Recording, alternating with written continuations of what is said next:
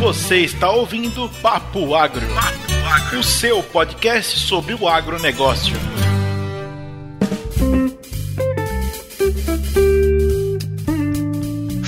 Fala moçada do Papo Agro, bem-vindo ao nosso novo episódio. Obrigado por todos vocês que têm ouvido os nossos episódios aí ao longo desse, desse tempo que a gente está compartilhando o nosso conteúdo com vocês. A gente agradece imensamente, especialmente esses caras que têm, têm ouvido todos os nossos episódios em sequência, maratonando igual série do Netflix. Meu nome é Neto, eu tô falando aqui de Colômbia, nos Estados Unidos, e a gente tá aqui nas expectativas de começar a plantar. Mentira, a gente tá um fio desgraçado. Vai demorar uns dois meses aí.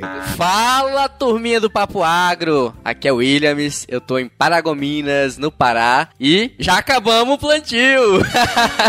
Enfim, aleluia. Fala, moçada do Papo Agro. Aqui quem fala é a Lorena. Eu tô falando do Mato Grosso. E um arroba de beijo pra vocês. Por baixo, mas dando soco. Vocês já perceberam que não é a Lorena falando aqui, né? A Lorena teve um probleminha. Eu não posso descrever o problema que Lorena teve. Eu acho que vocês têm que perguntar para ela. Vão lá no Instagram do Papo Agro Podcast, pergunta pra Lorena por que, que ela não está aqui batendo ponto na, na firma. Qual foi o problema, Loris? O que, que aconteceu? Conta pra gente. Conte-me tudo, não esconda nada. É, não nos esconda nada. Nós somos uma família aqui. Vamos conversar as coisas aqui dentro de casa. Fala pessoal, vocês podem encontrar a gente no Facebook e no Twitter, Papo Agro, só procurar como Papo Agro. O Instagram, Papo Agro Podcast. Também temos o site www.papoagro.com.br e nos agregadores de podcast, iTunes, podcast do Google, Spotify. É só buscar por Papo Agro. É, e eu queria lembrar vocês que a gente tá com uma série de posts nos, nos stories do Instagram e do Facebook, em que a gente está falando sobre nutrição de plantas. Então, todas as terças e quintas, a gente fala sobre nutrição de plantas lá. Corre lá, moçada, vai lá assistir a gente.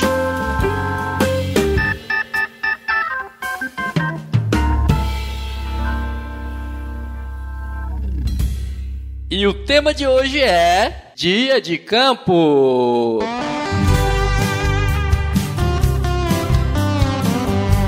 E aí, Neto, dia de campo. Você nunca fez um dia de campo na sua vida, hein, Neto? a vida inteira.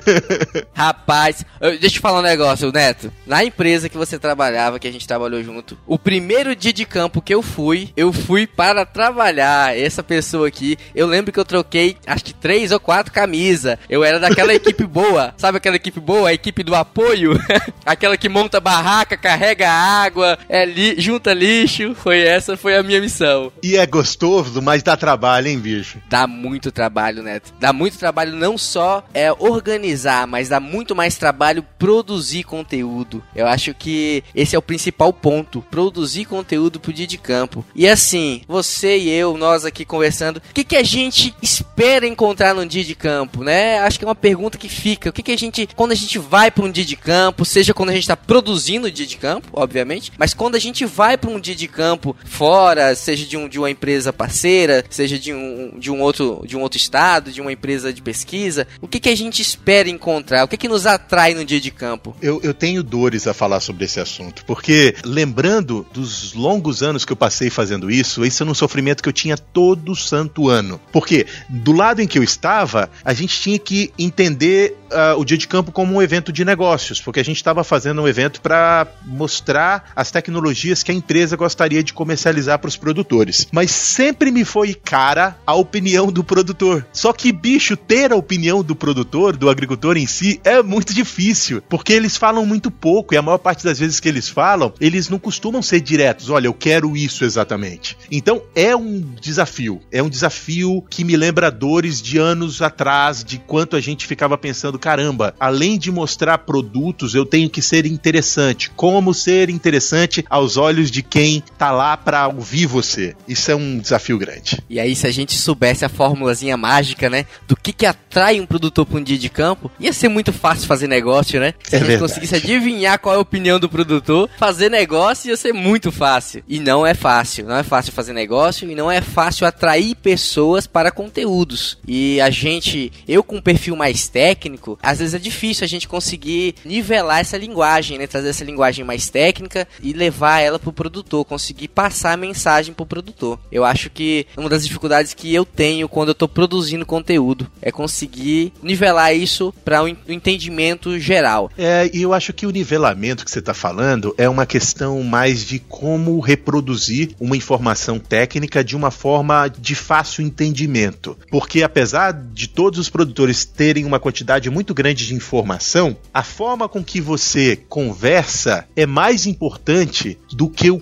conteúdo que você tem para oferecer, porque muitas vezes você pode ter um bom conteúdo, mas você não consegue transmitir a informação de uma forma clara. E isso é um, é um negócio complicado, porque ao tentar transmitir informação de forma clara, você tem que identificar público, porque cada público entende a informação de forma diferente, ou recebe, processa a informação de forma diferente. Eu tô louco? É isso, isso é certo? Não, você tá totalmente certo. E eu, eu, acho mais ainda. Não tô dizendo, ah, produtores são um público. Não. Aquele conjunto de produtores da esquerda é um público, o do centro é outro público e da esquerda é outro público. Então, é, é dentro do mesmo grupo, são produtores, mas dentro do mesmo grupo é difícil. Você tem produtores que, que, que, que se dão mais uns com os outros, que tem um nível tecnológico diferente. Você tem produtores com nível tecnológico um pouco mais baixo. Então, falar para esse público, conseguir atingir esse público de uma forma uniforme é muito difícil, é muito complicado. Então é uma pergunta que eu não sei responder. O que que atrai um produtor para um dia de campo? Bicho, eu não sei o que atrai, mas eu tenho uma opinião. Eu acho que quanto mais interativa for a conversa entre quem está apresentando qualquer que seja a questão com o público que está lá para ouvir, especialmente nesses eventos em que a interação dentro do campo, além de trazer informação, te traz conforto, porque te não, não,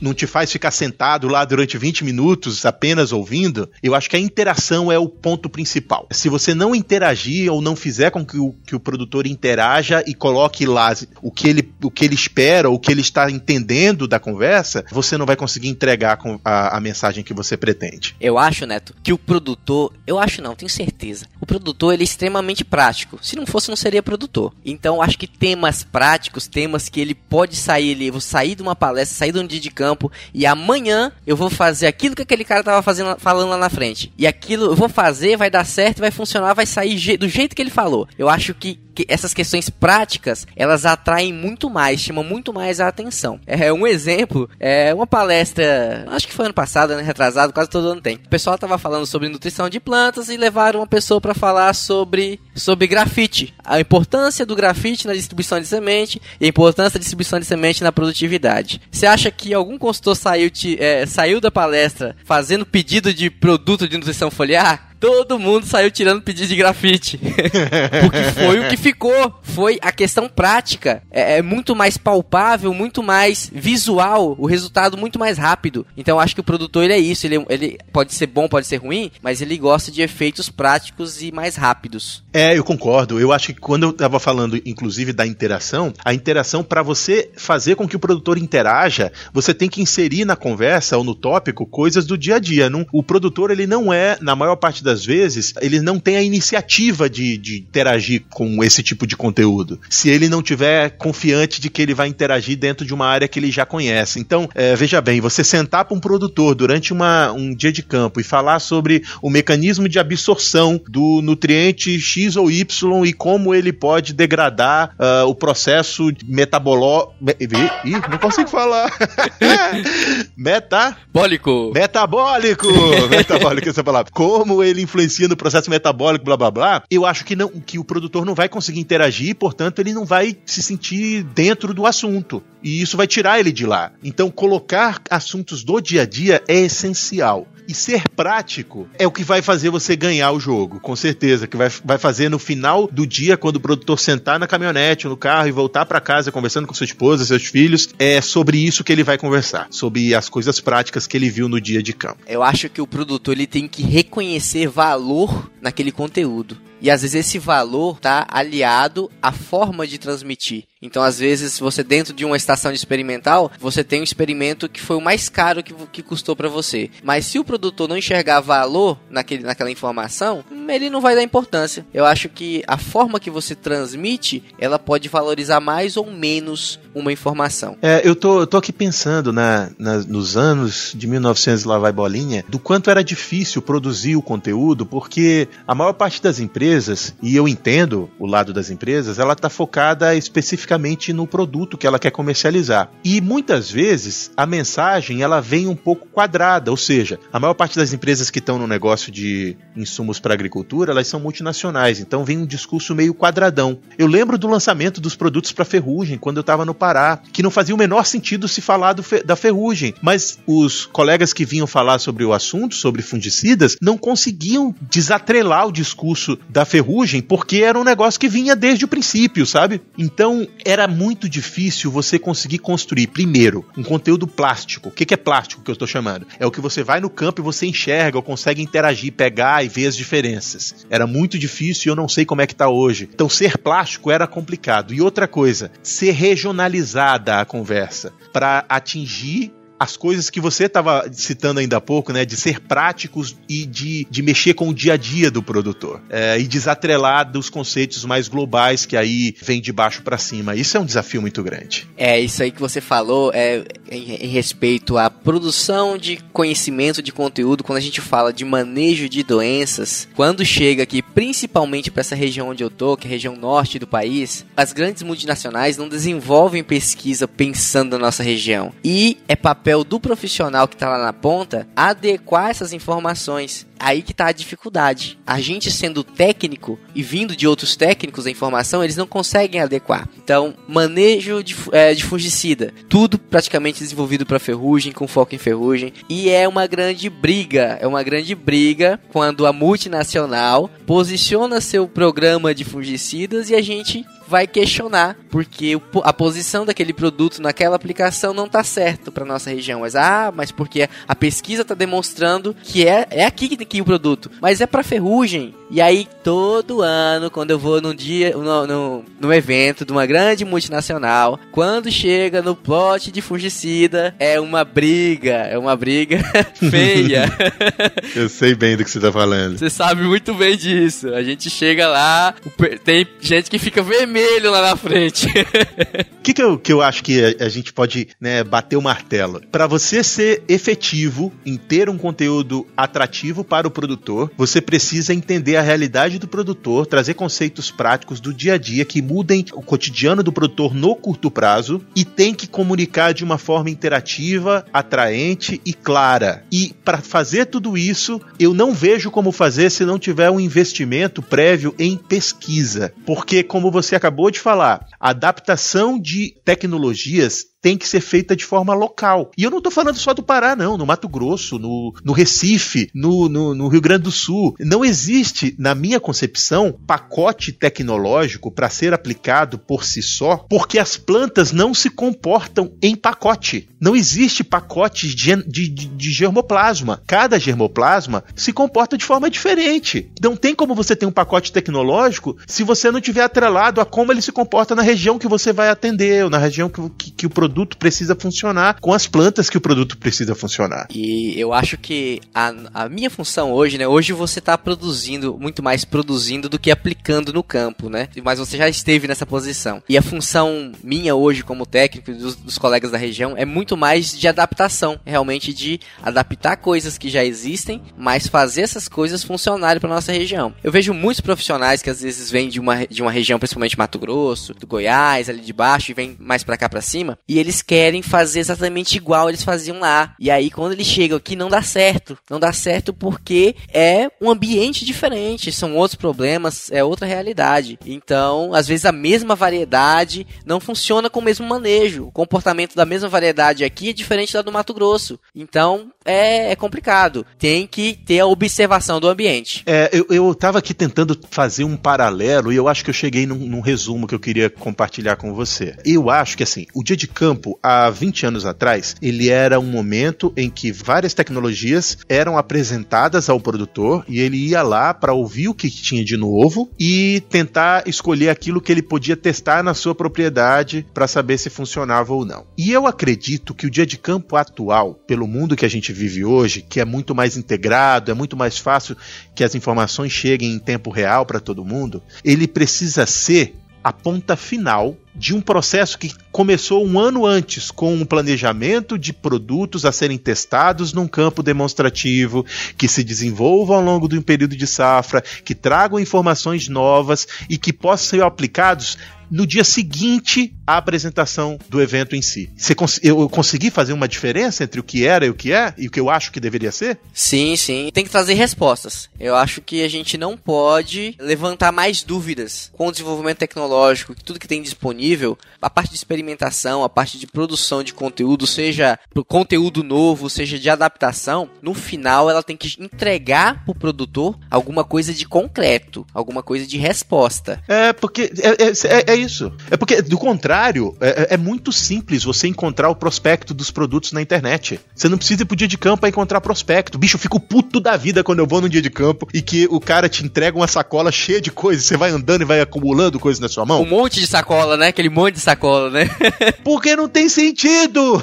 né? É muito simples encontrar um prospecto na internet, informações escritas, ou seja, ou em outras mídias, quaisquer que sejam elas. Um conteúdo dia de, de, de dia de campo precisa ser eminentemente prático. E único. De coisas testadas naquela região e que possam trazer respostas rápidas pro produtor, que respondam questões práticas. Porque, do contrário, por que, que eu vou sair de casa pra comer churrasco? Só porque o churrasco é de graça, cerveja quente? Não, não é isso, né? Eu acho que passamos por esse momento, não vivemos mais esse momento. Eu acho que a cada dia de campo, é, todo, a cada safra, tem que ter um conteúdo único. Que naquele local, naquele momento, para aquele público, aquele conteúdo é único. Aquele conteúdo é um conteúdo de relevância. Eu acho que esse é o ponto. Eu tenho um conteúdo desenvolvido para mim, para, para nós, para nossa região. Desenvolvido ou do zero ou algo que foi adaptado né, de outras regiões, mas que a gente testou e que funciona. Que a gente bate o martelo. Isso funciona.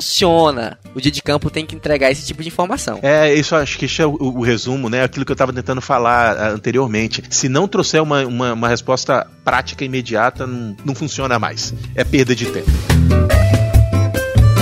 E aí, Neto, José Neto? Eu? E a gente como técnico, quando a gente vai no dia de campo, que a gente não é produtor, de pelo menos não produtor diretamente, né? Mas indiretamente. Eu produzo, pô. Você já viu? Você não tá vendo meu Instagram, né? Bicho, você, tá... você não tá assistindo o Instagram do Papo Agro? Você tá. É, eu tô vendo lá. E são várias culturas, né? É, pô, sou produtor. É bicho. um multicultor.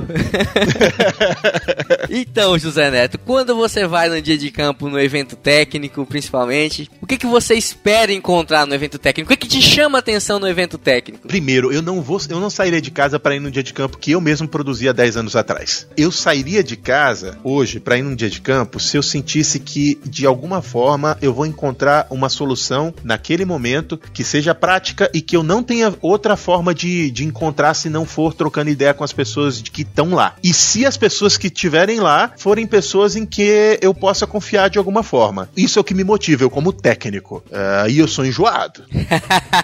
eu sei. não, não. eu, eu, acho que a gente. Não, não é, enjo, não é enjoado a palavra. Acho que a gente, é, a gente é um pouco exigente com o nível de informação. Exigente, talvez. Eu também sou. Eu também sou exigente com o nível de informação. E às vezes a gente é exigente com, com a gente mesmo. Não, ficou tão melhor, velho. Se eu fosse postar agora no Instagram, eu ia pôr enjoado. Agora eu vou colocar o quê? Exigente com relação ao nível de informação. Ficou muito melhor. É, fala assim, eu tô um nojo hoje. eu estou exigente com o nível de informação que me é oferecido. eu não sou enjoado. Eu sou exigente com o nível de informação. Boa, boa. É uma boa, uma boa saída. Então, eu acho que a gente é, é exigente. A gente tem que ser exigente, né? A gente é técnico, né, cara? Pô, se a gente for no dia de campo que é direcionado para um público técnico e a gente não for exigente, ou a gente não levanta. Não, sabe aquele pessoal que vai para um evento técnico? E a gente sempre falou sobre isso. Aqueles caras que vão para evento técnico, aí o palestrante lá pergunta: Alguém tem alguma pergunta? E ninguém tem a coragem de levantar a mão para fazer uma pergunta. Ninguém tem pergunta nenhuma. Cara, uhum. aí o. Por que que tu foi lá? Por que que tu saiu da tua casa? Cara, eu fico bravo, cara, porque as pessoas. É, você ir pra um evento, um negócio técnico e sair de lá com dúvida, eu acho a, pior, a maior perda de tempo. Por que, que você foi lá então? Pra começar, né? Pra comer de conversa. Imagina os caras, aqueles que vão para lá, que não concordam com o que foi falado e que não dizem isso. Porque não é só não, não é só não perguntar, é não ter desenvolvido nenhuma crítica daquilo que está sendo dito, seja ela positiva ou negativa. Esse é o ponto, é não ser crítico, não, não, não, é, é não ouvir Bye. É, de forma crítica, não observar de forma crítica. E eu acho que o papel, isso é um papel do pesquisador, né? Muito mais do que o próprio agrônomo de campo. Mas como a gente tem um pouquinho de, de sangue de pesquisador na veia, a gente desenvolve o pensamento crítico. Eu acho que isso é muito importante. É, eu acho que a, a é isso que é que, que alimenta. A gente falou do produtor e agora a gente está falando dos técnicos. É isso que talvez faça a diferença de um bom técnico para um técnico que não é tão bom. É o quanto ele consegue ser crítico no sentido de desenvolver desenvolver um assunto em seu benefício. Porque criticando de forma positiva ou negativa, mas pensando, refletindo sobre o assunto, o principal beneficiário desse exercício é o próprio profissional. Isso é verdade. E olha só, pensando de uma forma geral, quando a gente vai no evento que, que julga ser um evento completo, um evento de campo, um dia de campo completo, o que eu espero que seja abordado, principalmente se resume em três, três palavras: genética, nutrição e o manejo de pragas, doenças e ervas daninhas. Eu acho que são conteúdos que tem que ter num dia de campo quando a gente faz uma programação técnica, que você se preparou o ano, o ano inteiro para ir nesse, nesse dia de campo, né? São assuntos que eu espero que seja abordado. Genética, cultivares, híbridos, né? Biotecnologia. Às vezes a gente não tem oportunidade de ver no local onde a gente está uma nova biotecnologia em ação. É verdade. É, às vezes uma, uma, uma, variedade codificada, ou às vezes até mesmo uma variedade que é comum da gente encontrar na nossa região. Mas eu tenho, eu tenho muita curiosidade, sabe, sobre o aspecto fenológico das plantas. Então, é, eu tenho, algum, tenho algumas particularidades que uma variedade numa região de latitude mais baixa, ela tem um desenvolvimento fenológico. Quando chega em altas é, latitudes, ela começa a ter um desenvolvimento diferente, a planta tem outro jeito, sabe? Uhum. E eu tenho bastante curiosidade quando eu vou no dia de campos, eu procuro ver as variedades que a gente tem na nossa região para eu ver como é que é o jeitão da planta. É, você chegou num ponto que eu acho que, aí, partindo pro final aí do nosso papo, eu acho que o que é importante para qualquer público, independente de, de ser produtor ou técnico, é que é como eu vou, vou chamar a minha conversa e eu vou ficar repetindo uma mesma palavra o tempo inteiro. É você conseguir interagir de fato com o que está sendo mostrado. Então, sou muito contra qualquer apresentação ou exposição de conteúdo no dia de campo em que você não possa interagir. O que, que eu tô chamando de interagir? É o que você tá falando. Você quer ver a planta, quer saber se ela é grande, se ela é pequena, se as vagens são de cor marrom ou não, ou se tem decência. Quer dizer, você tá focado na, na questão plástica. O fungicida funciona, eu quero ver se ele funciona e quero poder interagir para saber se ele funciona ou não. Então, para que sair e ficar sentado duas, três horas num calor excomungante se você poderia fazer aquilo sentado num escritório. Aí tá outro ponto, porque a maioria dos eventos de campo, você não tem quase tempo para perguntar, entendeu? Para interagir com o palestrante, aquela a, a, aquilo fora do, do conteúdo programado, sabe? As suas dúvidas. Em vez que você acabou ali, já tem outra turma entrando, você já tem que passar pro próximo plot e às vezes você não tem oportunidade de conseguir tirar a sua dúvida. E aí tá o que você falou. Se eu quisesse só ouvir um conteúdo conteúdo e não quisesse interagir, eu ia para uma gravação na internet, um vídeo, uma videoaula, qualquer outra coisa, né? Eu acho que a oportunidade de você estar no evento de campo é você conseguir obter informações a mais do que aquilo que está sendo dito, mas aquilo que você está observando e que você quer aprender. Não sei se eu fui claro, né? Ah, foi é, sim. Não só se, se pegar naquilo que eles estão te passando, mas se você observa algo diferente que ele não abordou, mas que você tem uma dúvida e você tem curiosidade, é você ter essa oportunidade de buscar essa informação. Eu tô lembrando aqui de uma iniciativa que eu vi na semana passada, que era a publicação de um dia de campo 360 graus, em que as pessoas estão conversando no meio do campo e você consegue interagir com a imagem e olhar toda a lavoura ao redor. Isso é um negócio muito legal. Inclusive, se vocês, nossos uh, seguidores, quiserem olhar, na internet tem alguns eventos como esse, que é uma, é uma forma de você interagir. Isso me traz pro conteúdo, isso me busca, né, me, me puxa pro conteúdo. O que não quer dizer que eu não considere a experiência de estar no dia de campo, conversando pessoalmente com as pessoas e podendo interagir com o conteúdo de uma forma mais intensa, é pior. É melhor melhor, é muito melhor. Eu prefiro estar tá lá no campo. Mas, cada vez mais, essas iniciativas em outras mídias têm que vir. Porque se eu não puder ir no dia de campo, eu tenho que ter a opção de interagir com aquele conteúdo de alguma forma em outras plataformas, porque é para isso que a gente está aqui. Nós estamos aqui falando de podcast e eu estou aqui dando as dicas de outras mídias que também possam fazer com que o, o participante interaja com o conteúdo de uma forma mais, mais intensa. É, eu acho que o fato da gente se sentir à vontade, de parecer que está no local, né, é a questão da informação, de como a informação chega até a gente. Então a gente também é exigente nesse, nesse, nesse ponto. Então a gente também precisa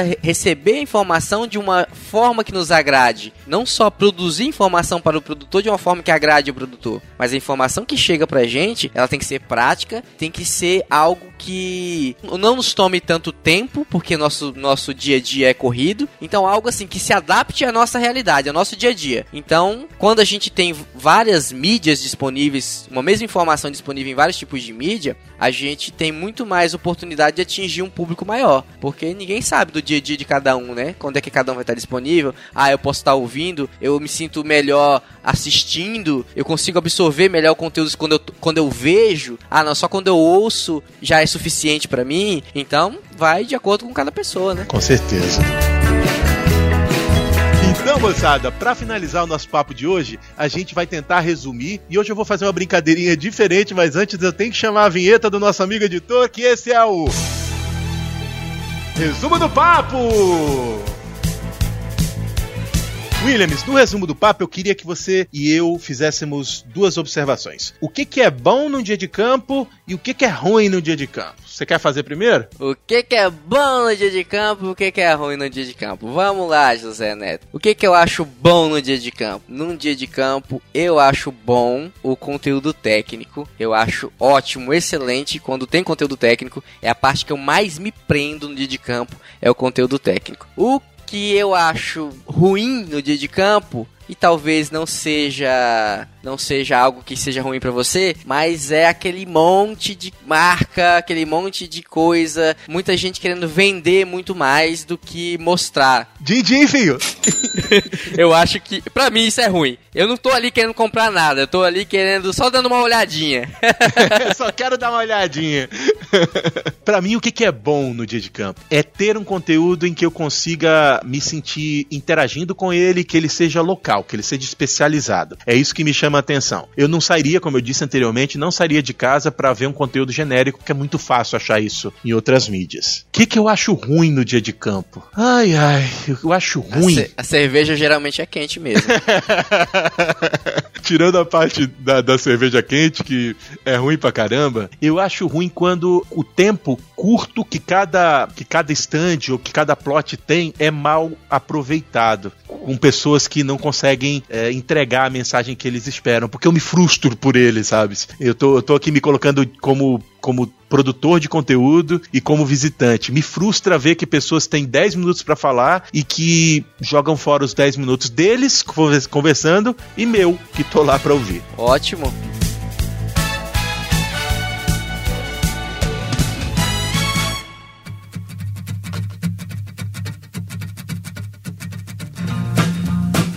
Galerinha do Papago Podcast, até a próxima, valeu! Valeu, moçada, obrigado por ter ouvido o nosso episódio até o fim. Nos sigam nas, nossas redes sociais, no Instagram é Papo Agro Podcast, no Facebook Papo Agro e em todos os lugares que vocês quiserem nos encontrar é Papo Agro, inclusive no nosso site papoagro.com.br. Vejam os nossos stories, hein? Eu tô de olho em vocês que não estão vendo os nossos stories. Vão lá no Instagram e no Facebook. Um abraço pra quem é abraço, beijo pra quem de beijo, tchau! Vai, planeta! listening to Buck Owens. Do, do, do, looking out